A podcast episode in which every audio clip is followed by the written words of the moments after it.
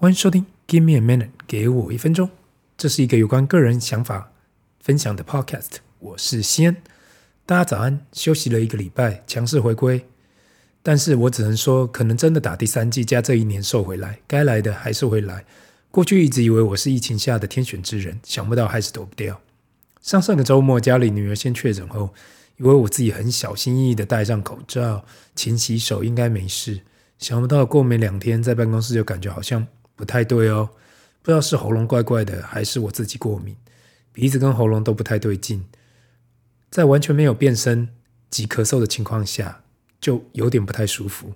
一开始还感觉都是小事，一路回到家，开始感觉怎么手脚发冷，还特别跟大家说：“哎，要多穿一点衣服哦，看起来台湾也开始变天了。”在完全没有准备好的情况下，就两条线了。哦哦，其实还好，因为本来就大概知道流程。开始跟我女儿一起隔离，想说大概也是被她传染的，不用分开隔离了。说真的，可能现在病毒变种太多次了，唯一的症状就是发烧，大概发烧了四天才退烧，其他像是喉咙痛、咳嗽、流鼻水都没发生，最多最多就比赛两天就通了。跟女儿聊到，因为她过去几年一直很害怕新冠病毒，第三天就没事了，还跟我说啊，就这样哦，怎么比流感还不严重？看在全世界，包括台湾都在开放的时刻，也只能自己接接受确诊新冠只是必经之路，自己也接受了自己不是天选之人。你说我会小看新冠吗？嗯，我不会，因为我原本因为确诊开始狂吃三餐，也没有办法运动，因为发高烧了。但是隔离七天后，一跳上磅秤，以为自己会胖起来啊，我错了，瘦了两公斤。有时候想了一想，这也算是一场大病吗？难怪很多人会问我说：“我瘦下来是不是生了什么病？”我现在搞清楚了，原来我们身体在生大病的时候是真的会瘦下来。如果有在投资的听众，我相信应该是很难熬吧。全世界的股市几乎都是往下掉，没有一个市场可以脱离。如果从年初以来开始看，只有美金一直涨，到十月八号为止，单单美金指数已涨了十七 percent 左右。其他投资市场就是看谁跌得比较惨。虽然已经进入到了 Q 四。在进入今天的主题以前，来谈谈目前为止全球股市市场到底跌了多少。如果用 Vanguard 的 VT ETF 去看，全球市场已经下跌了四 percent。如果单单去看各个市场，美国整体股市下跌也差不多二十四 percent，台湾股市也差不多下跌了三四 percent，连美国二十年期公债这种稳如泰山的工具都下跌超过了三十 percent。这集我们来继续延续上上礼拜谈到的资产配置的概念。到底当我们碰到这种慢熊年的时候，如果你只是一般投资者来说，到底该怎样配置我们自己的资产？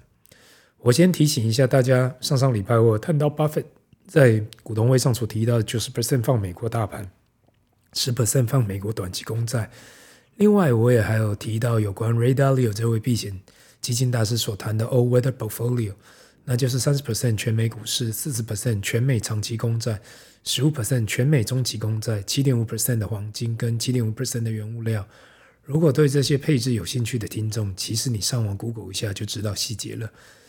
那今天呃来谈谈呃二零二零二零二二资产配置停看听的下集。我上上个礼拜就有预告过，呃这一集我会去谈到底我自己是怎样配置的。因为过去很多人问过我，到底我自己是怎样去做安排的？当然，我过去也提到很多次我自己的经验跟做法，可能没有特别去讨论到底该怎样去做，或是我怎样在我怎样做的。今天我就来分享一下我在公开市场的配置是怎样去安排的，没有什么特别秘方，也分享过了很多次，那就是十 percent 会放在全债券的 ETF，五十 percent 会放在全美全世界的 ETF，那剩下来的四十 percent 我会去找到我自己想投资的成长股。或是个股去投入，基期都是以十年起跳，不会有短期进出的股票。对我而言，我的配置单纯的只是想要跟上大盘的报酬，或是可超出市场报酬几 percent。整体来讲，还是以市场报酬率为主要目标。至于那四十 percent 我是投资在哪里，我只能说那是我自己的兴趣。我的目标就是想要看看是否可以超过市场报酬为主。以上是我的长期资产配置。今年即使已经下跌了那么多，我也没有调整过。或许是因为我比较懒，或是因为我的想法很老派。我相信 time in the market rather than time in the market，中文翻译大概就是长期报酬来自于在市场待多久，而非哪时候进场。很多人可能会认为，如果只是刚能够刚好赶上市场报酬，那我这个配置不是说有说跟没说两样。如果你单纯的去思考，不管是你的理专也好，或是你自己操作也好，如果要把自己的配置长期打败大盘，其实不是那么的简单。如果你只是一个一般的投资者，单单要打败大盘，不是那么容易可以做到的。过去有听我分享就知道，市场上能够长期击败大盘的基金经理人大概不到十五 percent。所以如果把时间点拉长到十或二十年以上，其实没有多少人可以长期投资报酬率打败大盘的。这就是为什么有时候不要小看大盘的报酬率。过去很多同学或是朋友人都会跟我提到，啊，我随便操作都是一年三十 percent 起跳的。问题只是要学过，只要有学过 Rosen V2 的听众应该都知道，如果你可以长期报酬维持年报酬率维持在三十 percent 以上，你的资产成长速度几乎是每两年翻一倍。给大家一点数据参考，巴菲特大概过去六十年来的报酬率差不多在二十 percent 上下。前面所提到，世界最大的避险基金 Bridgewater Associates 过去三十年平均报酬在费用后也大约是十一点五 percent，连世界公认最强的 Renaissance Technology 在三十年的内部报酬率在费用后大约也只有三十九 percent。至于我认为怎样才算是长期，对我而言，至少要十年以上的资产配置的投资报酬率才算是长期报酬，因为通常每个十年都会经历过一个完整的多头跟空头的经济循环。对于的今天的主题，我来做个总结。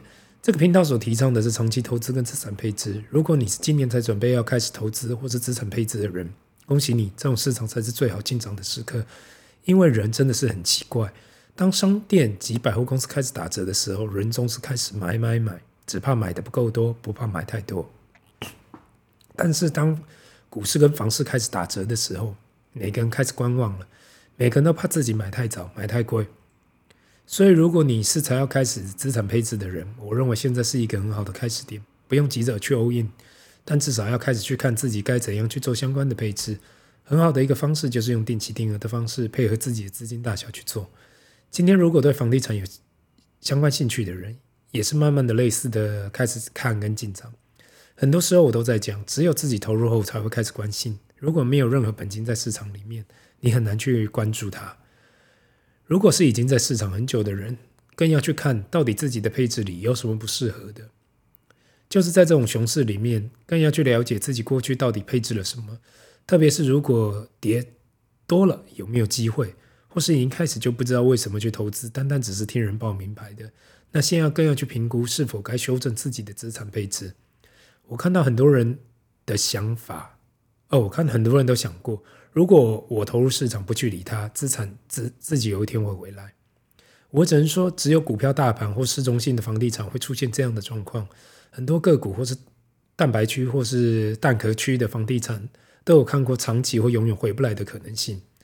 虽然我是提倡长期投资，但如果不确定你是投了什么，或是你看错了什么，都需要去修改。希望大家在二零二二最后一季可以回去看看自己的目前手上有什么。不要抱着鸵鸟的心态，想说跌死了，干脆就不要去了解它。今天的分享就到这里。如果你有什么问题想问，麻烦留言，不要忘了按赞及订阅。Give me a minute，给我一分钟。Bye。